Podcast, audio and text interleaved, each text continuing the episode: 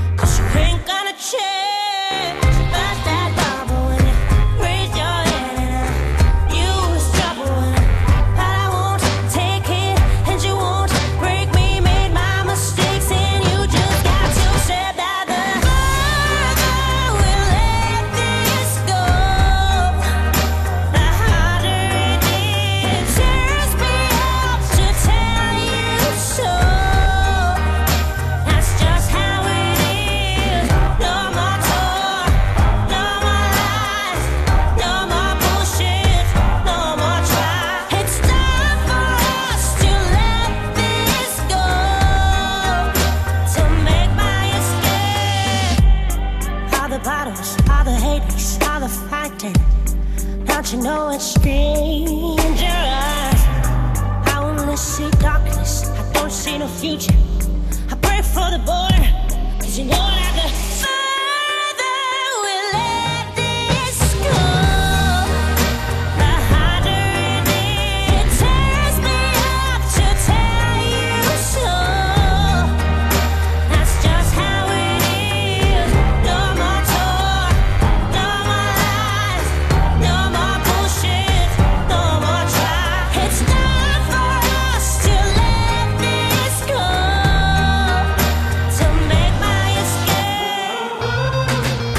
écoutez France Bleu Picardie jusqu'à midi, c'est un week-end avec. Nous sommes avec euh, Gilles Prilot, il est archéologue et directeur du centre archéologique de Ribemont-sur-Ancre. On y est dans ce centre archéologique.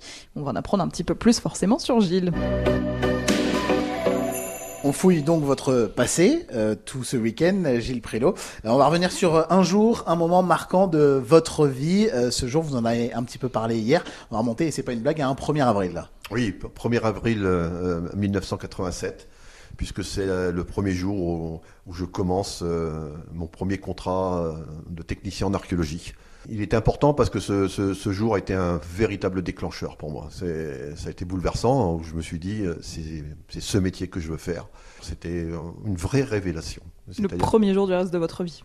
Comme dirait Étienne Dao. Exactement, c'est ça. Ça, c'est donc ça s'est passé à Beauvais. Oui, à Beauvais. C'était à quelle occasion? Il se passait quoi? Pourquoi Alors, il y avait des fouilles à, à cet endroit-là? C'était en plein centre-ville de, de Beauvais. Il y avait l'ancien hôpital, euh, l'hôpital, euh, l'hôpital- l'hôtel Dieu de, de Beauvais, euh, qui était en cours de euh, rénovation. Et donc, il y avait des parkings souterrains qui allaient être euh, construits. Donc, forcément, euh, qui dit construction de parking dit destruction des couches archéologiques.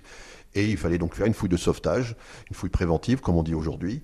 Et il fallait du Vous le monde. saviez Vous aviez compris pourquoi vous alliez travailler ce jour-là Que c'était pour faire ça ou Non, pas du tout. Je pensais vraiment, euh, je me voyais à pousser des brouettes, à, à porter des seaux, euh, et je pensais que l'archéologie n'était réservée qu'aux professionnels, c'est-à-dire que le pinceau c'était pour les archéologues professionnels et puis la, la brouette pour les pour les bourrins, la dire. terre.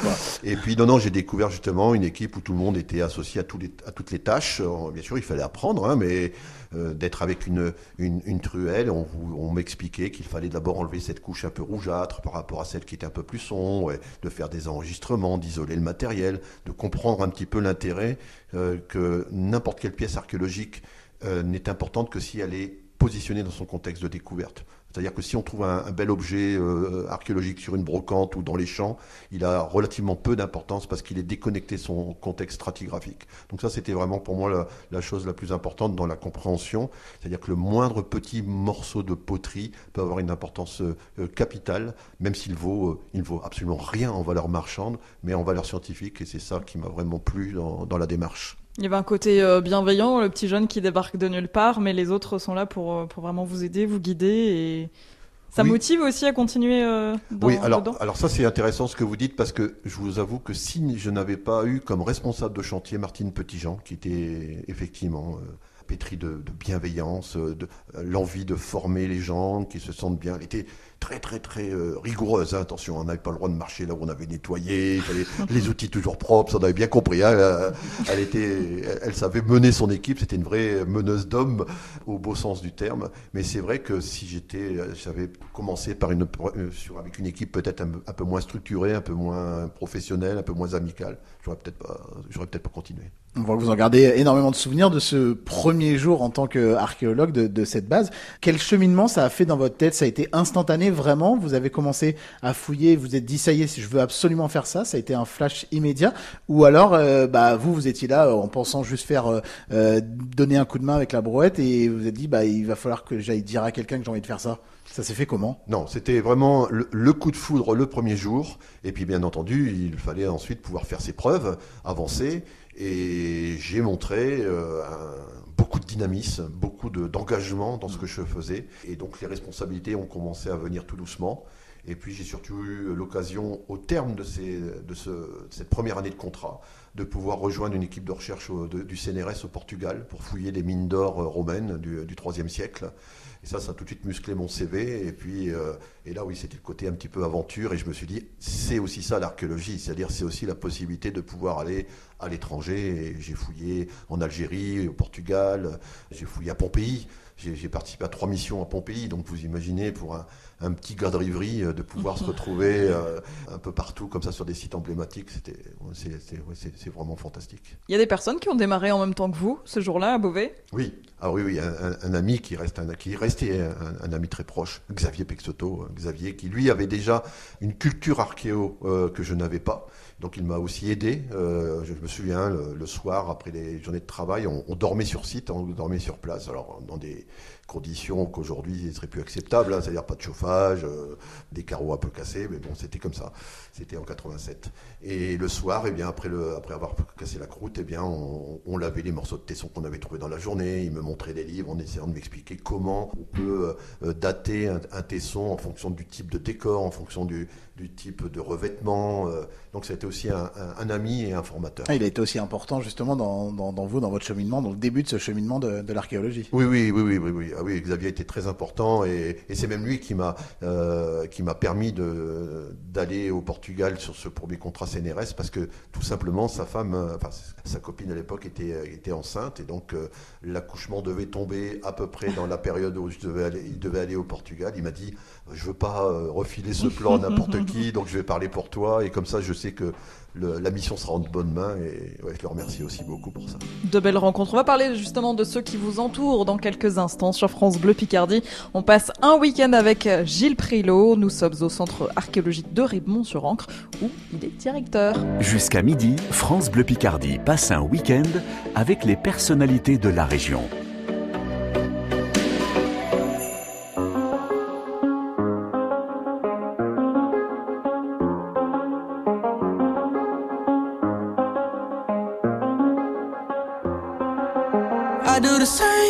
Told you that I never would. I told you I changed, even when I knew I never could. Know that I can't find nobody else as good as you. I need you to stay, need you to stay. I get drunk, wake up, I'm wasted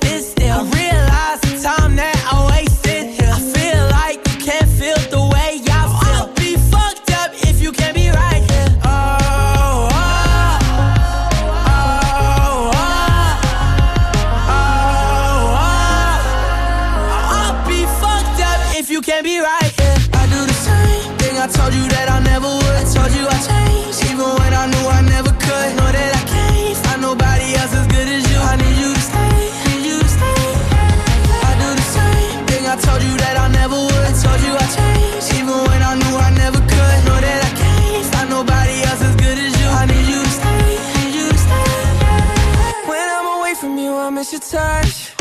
You're the reason I believe in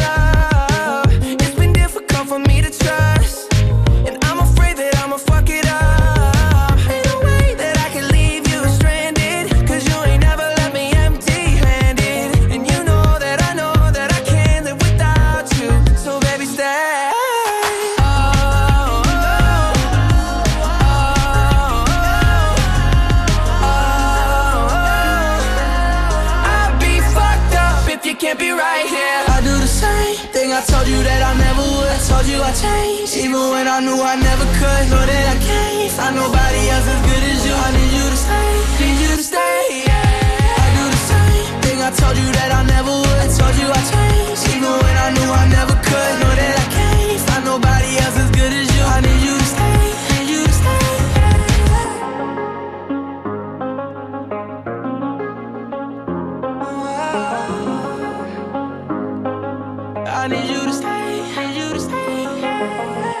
Bon dimanche sur France Bleu Picardie. Merci d'avoir choisi un week-end avec pour en apprendre un peu plus sur Gilles Prilot. Il est archéologue et directeur du centre archéologique de Ribemont-sur-Ancre où il nous accueille jusqu'à midi. Et on va parler de vous, mais surtout de votre entourage, euh, Gilles Prilot, euh, votre entourage familial, deux enfants? Deux enfants, deux garçons. Mhm. Alexandre, 26 ans, et Gabriel, 22 ans. Quel type de papa vous êtes Oh, Ou vous étiez, parce que maintenant ils sont grands. Oui, ils sont- oh, non, euh, toujours besoin, C'est toujours présent, besoin, on a bien toujours besoin. Mes enfants, c'est épidermique, c'est dans, ma chair. Et c'est, vous savez, je, quand on, on se pose la question sur le, sur l'éternité, la vie après la mort, etc., je me dis qu'au final, d'avoir des enfants, c'est ça le prolongement de la vie. Il y a une part de moi en eux, et je sais que quand je partirai, bah, euh, une part de moi sera en eux. Oui, non, mes enfants, j'étais un, un, papa très attentionné. euh, c'est moi qui allais. euh, mon épouse n'aime pas un rapport à l'eau assez, euh, assez épidermique, donc elle aime pas trop nager. Donc moi je faisais bébé nageur avec mes gamins à la piscine au quartier nord, au Nautilus. Euh, ouais. Première couche de mon fils Alexandre, c'est moi qui l'ai changé. J'étais un papa très très attentionné. J'ai- j'ai- J'aime mes enfants, je les ai aimés. euh, dans la petite enfance, c'était les moments les plus merveilleux, les premiers mois, c'est c'est quelque chose de fantastique. Mais je suis aussi là, je représente l'autorité, hein, puisque euh, Comme chaque faut. parent, comme Hein, chaque la, parent, la bien petite sûr. adolescence, tout ça, à partir de voilà collégien, tout ça, c'est pas toujours facile, mais voilà, de bienveillance, de la fermeté, mais surtout jamais de violence. Vous avez toujours vécu euh, en famille dans le secteur? Alors donc moi j'ai, je voulais que mes enfants soient élevés à la campagne. Donc euh, dès que mon fils Alexandre est, est né, on a acheté une maison à Naour, à Nord, et c'était super parce que c'était une, une ancienne ferme avec une cour complètement fermée, donc euh, à deux pas d'un bois, donc euh, ils, ils pouvaient s'en aller, ils, ils sautaient un petit mur à- au bout de la cour de la maison, ils étaient tout de suite dans les bois, donc ils ont vraiment vécu euh, à la campagne, et ça c'était vraiment important pour moi aussi d'avoir ces, de leur faire reconnaître les espèces, la carotte sauvage, d'aller voir les animaux. Ils savent euh, voir les rapaces dans le ciel alors que tout le monde passe à côté sans les voir. Et, tout ça, c'était aussi une part importante pour moi, le rapport à la nature. Les vacances, c'est en ce moment. Alors vous, maintenant que les enfants sont grands, les vacances, ça vous sert à travailler. Euh, les vacances en famille, avant, c'était comment? C'était où? Ça se passait comment? Alors, il y, a eu deux- il y a eu plusieurs périodes. Bon, avec mon épouse, on, on- on- on a toujours préféré et privilégié euh, d'aller en France. Et on, ch- on changeait de région tous les ans pour découvrir une région euh, différente. C'était le gîte, généralement. Toujours des gîtes euh, assez confortables pour euh, passer un beau moment. Donc en voiture sur les routes de En France voiture sur la route de France, dans les bouchons, à à piailler, papa, quand est-ce qu'on arrive? Hein. Et puis d'aller visiter tout le patrimoine culturel d'une région. Ça, c'était la première période. Et euh, quand euh, mes fils ont eu, été adolescents, je me souviens très bien d'une fois, ils m'ont dit euh, Écoute, papa, euh, maman, euh, c'est super les vacances, les vacances avec vous, c'est super, mais nous, ce qu'on voudrait, c'est aller dans un camping, Ah. euh, d'avoir des copains, euh, pouvoir voir des filles. Et voilà, et, euh, on a fait notre premier camping euh, en Italie. Ah, je redoutais beaucoup, hein, je pensais vraiment, j'avais tous les stéréotypes du camping dans la tête. Et puis on, on est plutôt tombé sur quelque chose, sur un, un- un- un camping qui était super sympa, très calme. Il y avait beaucoup d'activités. Euh, pas, pas caricaturales comme on peut l'imaginer parfois. Et puis bah, les enfants les voyaient pas. Et puis la journée, et puis bah, nous on allait sur la plage comme tout le monde. Mais euh, c'était, ça a été, voilà, ça. Ça a toujours été en tout cas euh, euh, la découverte, les balades. On a toujours maintenu ça quoi. Un peu d'archéologie en tête aussi dans les visites ou? Au début, oui. Et ça traite, au, au fil du temps, ça a quand même beaucoup saoulé mes enfants. Hein, on va employer leur langage. Euh, oh non, papa, pas encore une église, euh, s'il te plaît, pas encore un château. euh, nous, on va aller faire d'autres choses. Bon, voilà, il fallait composer avec les enfants et c'est aussi leurs vacances à eux. Donc, il fallait qu'on soit attentif à ce qu'ils soient bien en vacances. Vous avez fait des voyages à l'étranger pour le travail, mais est-ce que pour les vacances, vous avez euh, voyagé à l'étranger? Alors un petit peu, enfin oui quand même, on est allé à Chypre, euh, à, à Rome, euh, en, en Espagne, en Angleterre également, mais on a vraiment plutôt privilégié la France parce que bah, sans être chauvin, franchement, on a, on a un pays tellement très beau fanta- pays, bien euh, sûr. euh, Ouais. fantastique, on peut passer de la montagne à l'océan, de, la- de, Larzac, ces- ces- ces territoires arides du Larzac. de- du côté de Sarlat, enfin pour ceux qui connaissent le Périgord noir, c'est incroyable. Quoi. Donc euh, on, a, on a un beau pays à découvrir. On passe un week-end avec euh, Gilles Prilot sur France Bleu Picardie. Il est archéologue, directeur du centre archéologie de Ribemont-sur-Ancre, où nous sommes. Et d'ici quelques instants, on parlera de vos projets pour la rentrée. Un week-end avec sur France Bleu Picardie.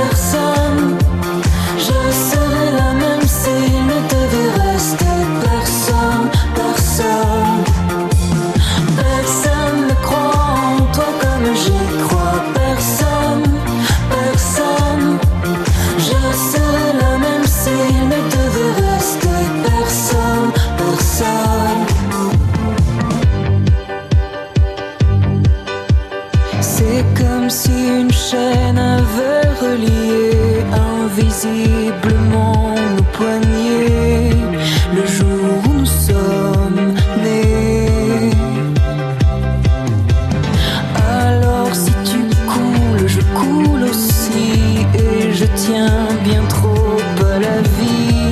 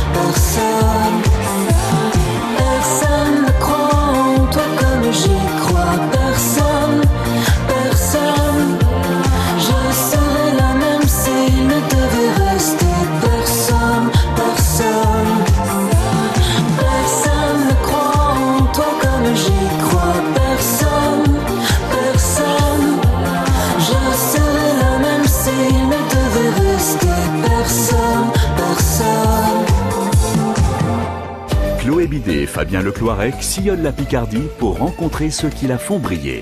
Un week-end avec, 11h midi, sur France Bleu.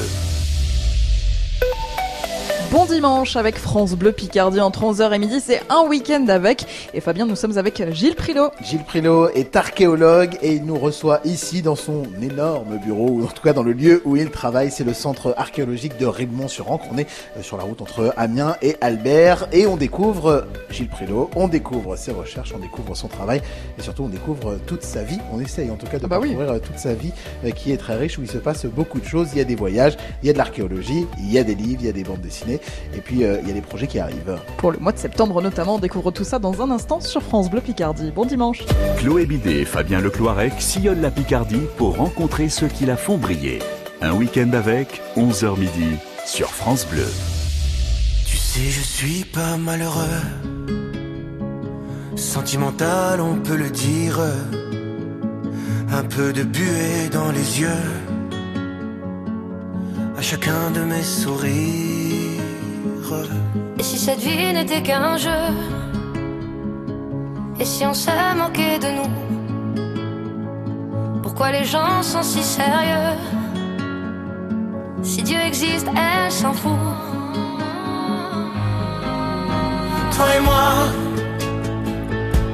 des animaux fragiles. Et cette planète n'est qu'une île. Elle-même perdue dans les étoiles.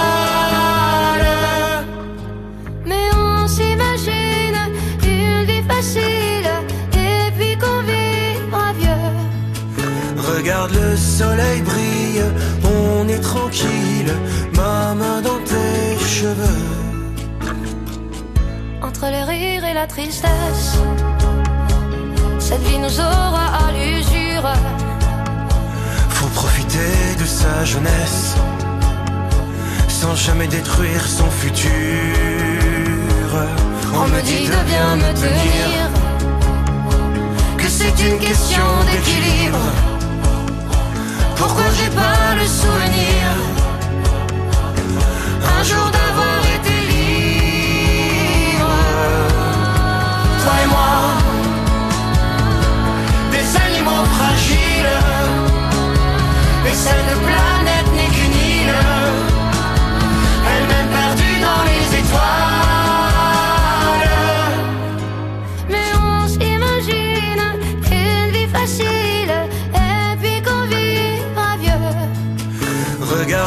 soleil brille, on est tranquille, ma main dans tes cheveux. La nuit tout seul, je me balade, mais je ne veux pas t'abandonner. Sache que si moi je suis malade Ce n'est que de t'aimer Toi et moi, des animaux fragiles, et cette planète n'est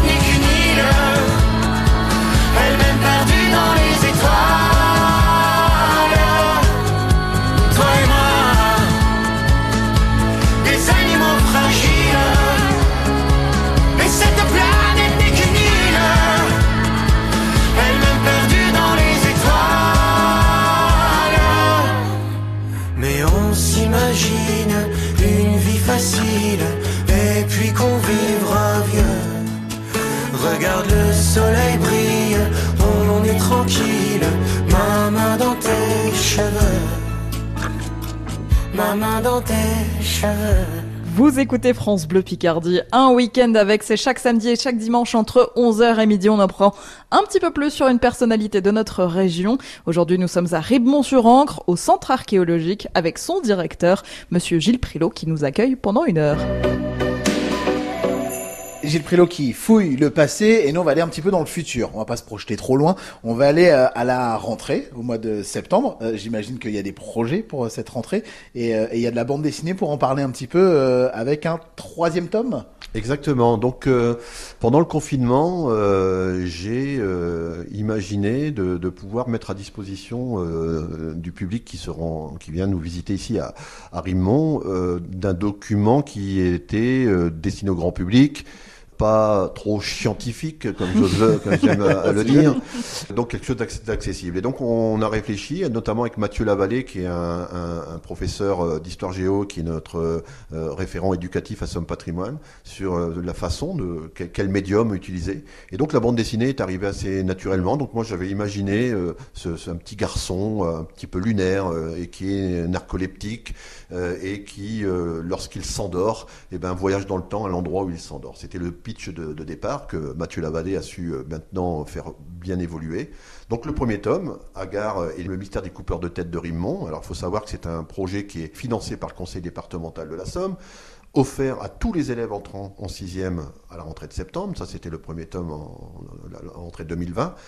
L'année dernière, on a, on a sorti Panique au Paléolithique, parce que bien souvent, on oublie que le territoire du département de la Somme est très très riche euh, en préhistoire, c'est-à-dire euh, Jacques Boucher de Perthes, qui est l'inventeur de la discipline, euh, les fouilles de Caour, ou euh, un site de 125 000 ans avec euh, de la faune, enfin c'est un site extrêmement incroyable, et puis le site de Renancourt, c'est fabrication de, de petites Vénus qui pourraient devenir un petit peu même l'emblème du département de la Somme. Et le troisième tome, eh bien, c'est euh, va être consacré à À la rencontre de, la médiation culturelle, mais aussi le voyage dans le temps au néolithique. C'est-à-dire que le néolithique, hein, c'est la fin de la préhistoire. C'est à partir de ce moment-là où les hommes vont commencer à, à poser leurs valises. Ils ne sont plus des chasseurs-cueilleurs. Ils vont construire des maisons, cultiver la terre, élever les animaux, créer des richesses, créer l'envie, créer la jalousie, créer la guerre. Et c'est notre société moderne qui commence avec le néolithique. Donc c'est de ça dont on va parler. Et puis la rencontre avec Jules César, parce que peu de Samariens le savent, c'est que le- l'oppidum de la chaussée Tirancourt, qui se trouve au-dessus du parc de Samarin, a été occupé par des troupes césariennes durant l'hiver 54 avant Jésus-Christ. Donc ça, ce sera dans les cartables. projet pour la rentrée, à la pour le rentrée. cartable du coup. Vous avez des rêves, des rêves en cours, des rêves peut-être jamais réalisés? Des rêves irréalisables. Oui, oh, j'aimerais, j'aimerais pouvoir remonter le temps. Ah. Euh, Ça, c'est vraiment intéressant pour voir euh, Allez voir au moment où. au moment où, voilà, de remonter sur un site que j'ai fouillé, de voir euh, les interprétations que j'ai pu proposer. Est-ce qu'elles collent bien ou est-ce qu'on est complètement à côté de la plaque? Et je pense surtout à une bande dessinée qui est sortie il y a quelques années euh, par des, par des Anglais, où euh, c'était justement pour essayer d'avoir ce rapport à la modestie qu'on doit avoir en archéologie. Et donc là, c'était l'histoire d'archéologues de l'an 3000 qui fouillaient euh, sur un parking de supermarché et ils pensaient qu'ils étaient aux portes d'un temple et ils pénètrent dans, euh, dans un sous-sol où ils sont dans une petite salle et en fait on comprend que c'est le veilleur de nuit qui était là avec une télécommande et puis une canette de bière à la main. Et euh, ces archéologues entrent dans la salle du trône. Et en fait ils sont dans les toilettes et il prend la cuvette des la, la lunette des toilettes, il la met autour de son cou en pensant que c'est le, le collier de cérémonie. C'est une crainte, ça, pour vous, dans l'interprétation que vous faites de, de- des découvertes, des choses quand, euh, Est-ce que vous avez peur d'être vraiment totalement à côté de la plaque? Pas une crainte, mais ça fait partie quand même du cheminement de pensée d'un archéologue. C'est-à-dire qu'il faut jamais, jamais, jamais interpréter avant d'avoir observé les faits. C'est-à-dire on est plutôt dans le factuel au départ. Ensuite, on va essayer de, contextualiser la découverte et, enfin, in fine, d'essayer de pouvoir proposer une interprétation.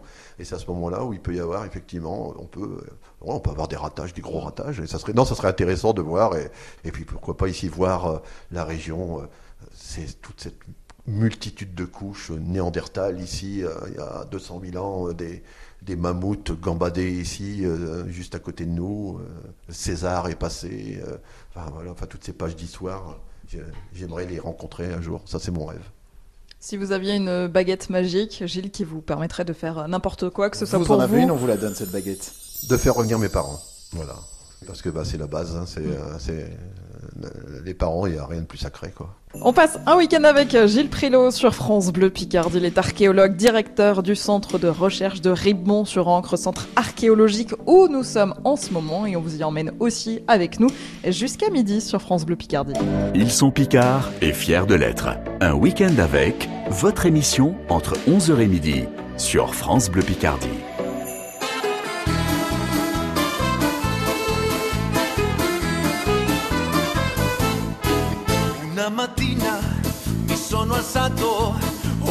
Ciao, vela ciao, vela ciao, ciao, ciao. Una mattina mi sono alzato e ho trovato l'invasor. Oh partigiano, portami via. Oh vela ciao, vela ciao, vela ciao, ciao, ciao. Partigiano, portami via, che mi sento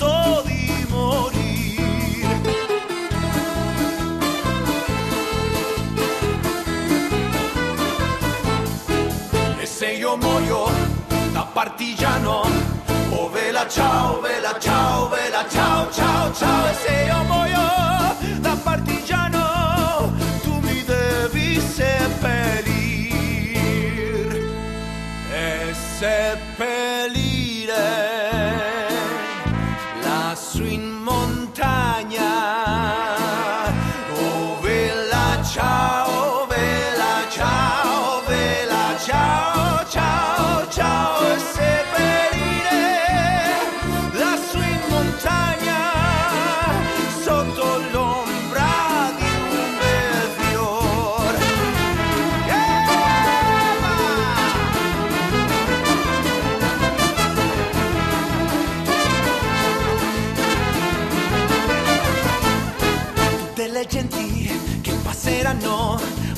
ciao, vela ciao, vela ciao, ciao, ciao. E le genti che passeranno mi diranno che bel fiore. E questo è il fiore del partigiano. Oh vela ciao, vela ciao, vela ciao, ciao, ciao. Questo è il fiore del partigiano morto per la libertà.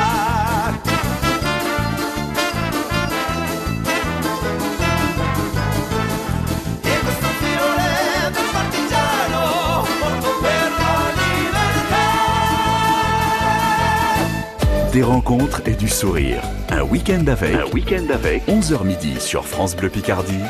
Chloé Bidet et Fabien Lecloirec. Chaque jour cet été, dès 9h, commencez la journée avec Radio Quiz sur France Bleu Picardie. Quatre candidats s'affrontent autour d'un quiz de culture générale et d'un blind test. Faites le meilleur score et gagnez les plus beaux cadeaux. Des cartes cadeaux, des cartes carburant, des passes famille pour les parcs d'attractions et de loisirs de la région, des places de ciné, de concerts, de spectacles. Tout cet été, 9h-10h sur France Bleu Picardie, du lundi au dimanche, relevez en famille le défi Radio Quiz. France Cet été, pour continuer à être protégé du Covid-19, une deuxième dose de rappel est recommandée dès 60 ans et pour les personnes immunodéprimées. N'attendez pas. Prenez rendez-vous dès maintenant chez un pharmacien, médecin ou infirmier. Ensemble, restons prudents. Ceci est un message de l'Agence régionale de santé Hauts-de-France. La radio feel good de l'été, c'est France Bleu Picardie.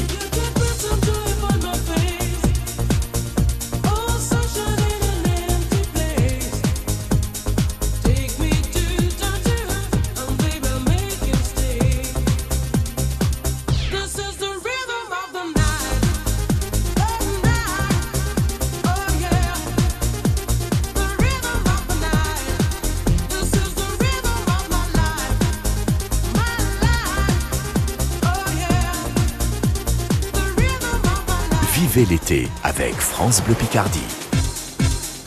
Un week-end avec, c'est tous les dimanches sur France Bleu Picardie. On vous emmène à la rencontre des différentes personnalités de notre région. On en apprend un petit peu plus sur euh, ces personnalités, sur leurs souvenirs. Aujourd'hui, on est au centre archéologique de Ribemont-sur-Ancre avec un archéologue qui est avec nous, c'est Gilles Prilot.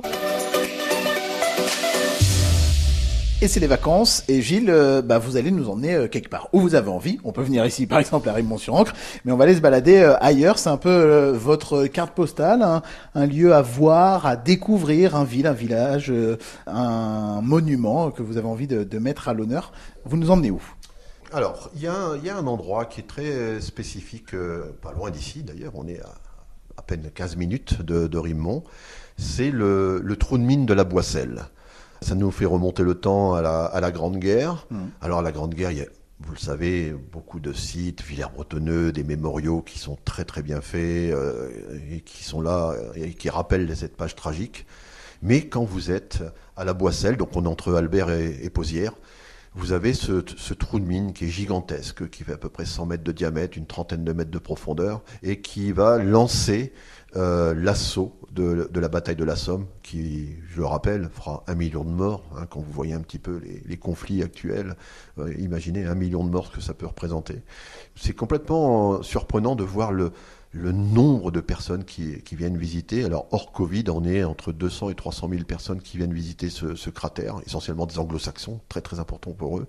Mais il faut vraiment euh, se trouver devant ce, au pied de ce cratère pour euh, imaginer et, et- et- et comprendre la, la violence de ce conflit. Pour moi, euh, je trouve qu'il résume beaucoup de choses. On se prend une claque quand même quand on le voit pour la première fois. Ah oui, on se prend vraiment une claque. Je suis d'accord avec vous et c'est gratuit, c'est en pleine campagne. On est juste, c'est un passionné, hein, c'est un Britannique qui a acheté cette parcelle pour éviter qu'on rebouche ce, Mm. ce cratère et qui en fait un lieu mémorial qui est vraiment très très différent de ce qu'on peut voir dans, dans, dans ces autres sites analogues. On va passer à un tout autre sujet. Quel lien est-ce que vous avez avec les réseaux sociaux? Est-ce que vous êtes connecté, Gilles? Oh, mes enfants diraient que euh, papa, tu sais, hein, Facebook, euh, c'est vraiment pour les vieux. Donc effectivement, je n'ai pas passé, les- je n'ai passé que l'étape Facebook. C'est déjà pas mal. Dont je me sers uniquement comme, euh, je veux dire, comme plateforme professionnelle, c'est-à-dire que je publie euh, toute l'activité, mes activités. Je, je, je déteste les gens qui euh, photographient euh, ce qu'ils ont mangé le midi. en Même un disant, petit saumon oh, gravlax, euh, voilà. même ça Même ça, je, Ça vous ferait pas plaisir je le publierai pas. Voilà. Après, je- chacun fait comme il veut. Mais donc moi, je m'en sers pas comme euh, plateforme personnelle, mais vraiment euh, plutôt pour échanger avec des collègues et c'est plutôt bien fait. Et c'est vrai que dans je, Instagram, Twitter, je, je suis vraiment pas dans le coup et je, je m'en veux un peu parce que je sais que c'est des, euh, on, on a des, une visibilité avec ces réseaux qui est juste incroyable. Mais à Somme Patrimoine, on a une community manager qui fait ça bien mieux que moi, donc euh, tout va bien. C'est Non, un Pas métier. d'utilisation personnelle. À l'heure de l'apéritif, euh, vous nous emmenez au restaurant. Est-ce que vous avez un, un resto, un, cou- un coin, un coin coup de cœur pour aller manger Alors, alors pour le l'apéro, mais pas que, Ah. euh, je vous conseille une destination qui est vraiment super sympa. Alors, on n'est pas dans la, c'est pas du tout péjoratif, hein, dans, dans la haute gastronomie, parce que je m'y sens pas forcément très à l'aise, moi, dans des restaurants où il y a, euh, il y a quatre plats, où euh, des gens, dès que vous avez pris un morceau de pain, on vient vous essuyer vos miettes. Il y a, il y a quelque chose un petit peu, une relation presque servile, je trouve, qui me gêne un petit peu dans les très très grands restaurants, mais bon, ch- chacun fait comme il veut. Non, il y a un petit restaurant euh, très très chouette qui s'appelle La Paillote à Caen. Vous avez les pieds dans le sable, vous avez l'impression d'être dans, un autre pays. On y mange très très bien, on est accueilli très très bien. Il faut réserver, hein, je peux vous le dire, parce que c'est compliqué Surtout d'avoir. là pendant l'été. Ouais. Ah ouais, mais euh, je vous conseille cette adresse, la- Paillote à Quimplage, c'est extraordinaire. On parlait des, des vacances, on va remonter dans, dans vos souvenirs musicaux. Quelle est euh, la chanson que vous avez choisi d'écouter? Alors, euh, c'est c'est une chanson qui, ira, qui est très importante pour moi et parce qu'elle est aussi dans une sorte d'actualité. C'est- La Mama euh, de Charles Charles Aznavour. Que mon père écoutait très souvent. Euh, Mon père était orphelin, il a été euh, abandonné à la naissance au pied d'un hôpital à la Bassée. Et il disait toujours quand on était gamin, vous n'avez qu'une mère, donc euh, soignez-la. Et c'était drôle de, de sa part, en tout cas. Et ma mère, et je- cette chanson est aussi pour ma mère, qui est morte en 2019. Et j'en parle sans aucune tristesse, parce que ma mère est morte à 93 ans, en bonne santé. Elle faisait encore un petit peu de jardin, elle plantait ses tomates, euh, son persil, elle allait euh, ramasser les noisettes pour les petits-enfants. Et elle est morte tranquillement. Elle est morte euh, assise sur son canapé, avec son chien sur les genoux, en regardant Michel Drucker un, dimanche après-midi. Vous voyez un petit peu? Donc, ce, qui est, super, c'est que au moment de son enterrement, on était toute la famille là. Le fait qu'elle soit partie en paix, tranquillement, sans souffrir, eh ben on était, euh, j'os- j'oserais dire, j'ai honte presque de le dire, mais presque en fête. C'est-à-dire que c'est les petits-enfants qui ont pris la parole. On a mis, on avait ramené de la musique, on, a, on lui a mis du, son, tout ce qu'elle écoutait, Joe Dassin, les petits pains au chocolat, et- Hmm. etc. Et c'est de loin les, les funérailles les plus agréables que j'ai eues. C'est celle de ma mère. Donc cette chanson, La Mama, et ça, me met, ça me met les poils, comme on dit, parce que ça rappelle euh, mes souvenirs de jeunesse. Et puis c'est un petit clin d'œil à, ma mère, euh, Thérèse, que, que j'aime profondément. Ils sont venus, ils sont tous là. Dès qu'ils ont entendu ce cri, elle va mourir là, maman. Ils sont venus, ils sont tous là, même ceux du sud de l'Italie. Il y a même Giorgio, le fils maudit, avec des présents plein les bras. Tous les enfants jouent en silence autour du lit sur le carreau. Mais leurs jeux n'ont pas d'importance, c'est un peu leur dernier cadeau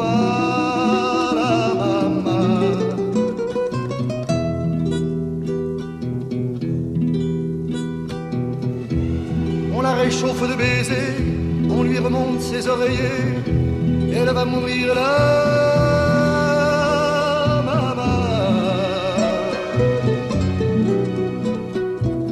Sainte Marie pleine de grâce, dont la statue est sur la place, bien sûr vous lui tendez les bras en lui chantant Ave Maria.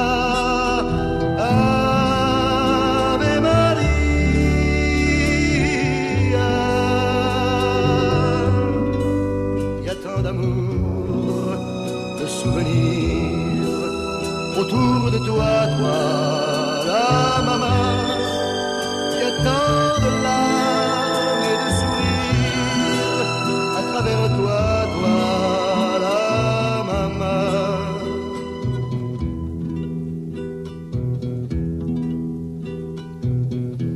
Et tous les hommes ont eu si chaud sur les chemins de grand soleil. Elle va mourir là,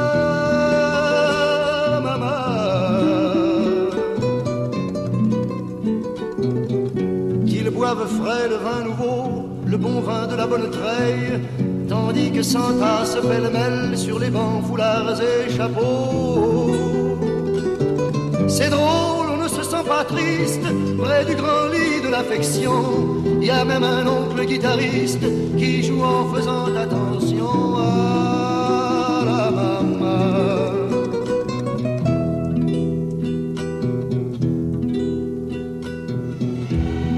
femmes se souvenant des chansons tristes d'éveillé, elle va mourir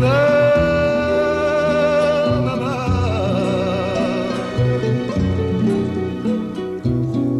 Tout doucement, les yeux fermés, chante comme on berce un enfant après une bonne journée pour qu'il sourit en s'endormant. Ave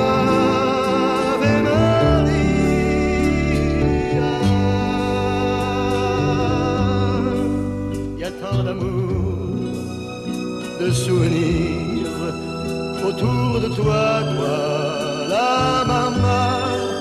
Y a de larmes et de sourires à travers toi, toi, la maman, que jamais, jamais,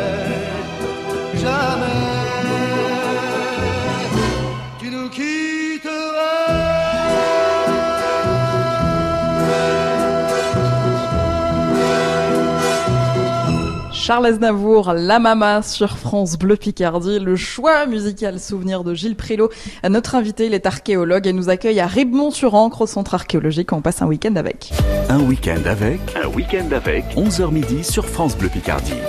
Chloé Bidet et Fabien Lecloirec.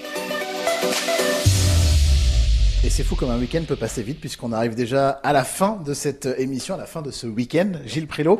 Et on termine cette émission avec notre remise en question. Et une première question que l'on vous pose, c'est la question qu'on ne vous a jamais posée. Alors c'était une question qui, qui pourrait se construire comme un sujet de réflexion. Est-ce qu'un archéologue peut être croyant? Est-ce que maintenant, face à l'obscurantisme religieux, où on transforme la vérité historique. hein. Je rappelle que le créationnisme remet en cause complètement euh, l'évolution, euh, les, théories de Darwin, etc., etc. L'archéologie a des, preuves euh, formelles sur un certain nombre de choses. Et, voilà, donc cette relation à la religion, c'est pour moi c'est plutôt un, un questionnement. On, ne la pose jamais, mais j'aimerais bien en débattre. Et vous en avez la réponse ou pas du tout à J'ai- cette question? Ouais, c'est un sujet complexe. on repassera un week-end avec pour répondre à cette Oui, question. c'est ça, c'est un sujet complexe. Mais j'aimerais, en- non, j'aimerais vraiment en parler avec, euh, mais avec euh, plusieurs, euh, avec plusieurs points de vue. Ouais. Ça, ça, ça, m'intéresserait beaucoup euh, intellectuellement. C'est quoi la question qu'on vous pose tout le temps? Ah, c'est toujours lié à Indiana Jones. On l'a fait hier.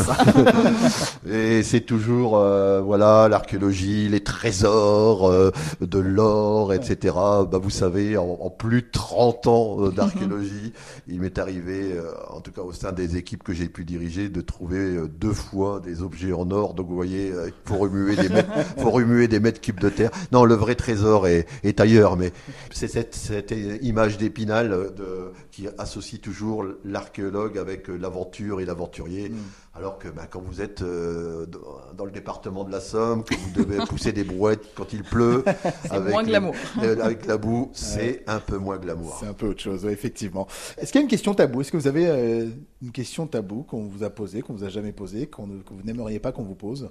En tant que professionnel, en tout cas, en travaillant pour des collectivités ou des établissements publics euh, par le passé, comme ici Somme Patrimoine, mais avant pour l'INRAP, toutes les questions qui sont liées à, à mes opinions politiques, pour moi, c'est quelque chose de tabou, c'est-à-dire que je considère que je n'ai pas à les exprimer, et on n'a pas, je n'ai pas à les exprimer, elles sont tout à fait personnelles. Donc, euh, c'est le sujet le plus tabou pour moi et auquel je ne répondrai jamais, c'est bien ça. Une question à nous poser peut-être? Je ne sais pas si vous vous souvenez. euh, On peut se faire piéger, nous. À, à- Oui, la- bah oui, bah c'est là, c'est là où on stresse Oui, finalement nous. laisser, euh, Un, tube des années euh, 80, c'était Vidéo Kill the Radio Star. Ouais. Donc voilà, c'est d'avoir un petit peu votre avis par rapport à ça. Est-ce que, euh, est-ce que les, ces, ces grandes stars de la radio euh, euh, d'antan ont été véritablement tuées par la vidéo ou pas? Euh, Est-ce que la radio maintenant a une véritable, toujours une véritable existence et un vrai, voilà, c'est, peut-être dans cette direction là On que j'aimerais. l'espère. en Ah oui. Maintenant qu'on est filmé le matin euh, Sur France 3, sur ouais. France 3 en plus. On, on l'espère on qu'il y a fait le. Mais il y a toujours un attachement, si on peut parler nous de la radio du coup, puisqu'on se passe à la place de l'interviewé maintenant, il y a toujours un attachement de, de- des auditeurs à, à la radio, à ce média, à la relation que, que les auditeurs ont avec, euh, avec la radio. Parce que la radio, c'est pas la grosse télé qui est dans le salon, ça peut être juste un tout petit poste qui est, qui est là dans la cuisine, Mm. qui est là dans la salle de bain, qu'on allume machinalement, en plus, qu'on se pose pas la question. C'est pas la même démarche qu'avec une télé ou qu'avec euh, Internet, ses réseaux sociaux et tout ça. Je suis tout à fait Donc La d'accord. démarche et- reste différente encore Ouais, aujourd'hui. Et moi, j'associe toujours ça ça- dure. la radio, j'associe toujours moi la littérature. C'est-à-dire que quand on lit un livre, on en parlait euh, hier, on imagine, euh, on imagine les personnages. Quand on écoute quelqu'un à la radio qui vous raconte une histoire et qui vous amène dans un sujet, eh on imagine aussi, on, on le suit dans son, euh, dans son, dans son parcours. Alors que la télévision, pour moi, c'est quand même quelque chose de très consommateur. On regarde les choses et on nous demande, euh, j'ai l'impression de ne pas avoir à réfléchir quand on regarde euh, la télévision, moins en tout cas. Mais alors que la radio, ça suscite un petit peu cet imaginaire que j'apprécie particulièrement. Je suis d'accord avec vous, j'aime bien bricoler en écoutant la radio. On- Je- Ça doit Ah être oui. un grand, que la classique. télé, on est figé devant finalement. La radio, Oui. on peut faire autre chose en même temps et en même temps on écoute et on imagine des choses et, et ça permet d'être transporté. Il y a un petit côté un peu plus mystérieux, j'aime bien. La petite dernière avant de se quitter, Gilles, une question au hasard. Il y a une petite quinzaine de questions qui sont euh, écrites. À Piochez vous de la piocher, D'accord. à vous de la lire Je pioche. et à vous d'y répondre surtout. Mon Dieu. je sais. Alors, attendez. La dernière application installée. Alors, attendez. Ah, sur que votre smartphone. Sur mon smartphone, euh, c'est pas le test anti-Covid, je vous rassure. Ah, ça fait bien longtemps qu'on l'a installé, Euh, ouais, bien, il y a bien longtemps. Non, non, c'est une, une application. euh, là, j'ai j'ai réservé un billet d'avion pour aller voir euh, pour aller voir mon fils euh, à Toulouse. Et donc, il y a une petite application euh, Opodo, je crois, quelque chose D'accord. comme ça, qui vous permet donc de, de suivre votre réservation, Pour récupérer le billet, récupérer le billet. euh, Le QR code. le du QR billet. code, de pas, Question de, pratique. de pas donc de pas polluer, etc., etc. Donc c'est la dernière application qui date de quelques jours. Eh ben très bien alors. Merci en tout Merci. cas Gilles. C'était un vrai plaisir. Merci, de nous avoir accueillis euh, dans ce lieu qu'on a été euh, ravis de, de découvrir et de redécouvrir ce centre archéologique de Rébon-sur-Ancre. On peut y venir pendant la- pendant l'été? Alors, on- les, les scolaires peuvent venir sur réservation avec des médiateurs qui vont les accueillir. Et surtout, il y a un bel événement euh, au mois de septembre pendant les journées du patrimoine. On va ouvrir nos portes et on va faire découvrir euh, gratuitement, bien entendu, euh, nos équipements au public euh, samarien et autres, euh, à tous les habitants qui le souhaitent. Merci encore Gilles Prilot d'avoir été Gilles. avec nous et d'avoir passé un week-end avec nous sur France Bleu Picardie. À très vite. Merci beaucoup. 11h midi, un week-end avec sur France Bleu Picardie, Chloé Bidet et Fabien Lecloirec. Et avant de retrouver Lisa Pénalver pour l'info, coup d'œil sur la météo des plages, tout de suite avec euh, cette indication de 17 degrés.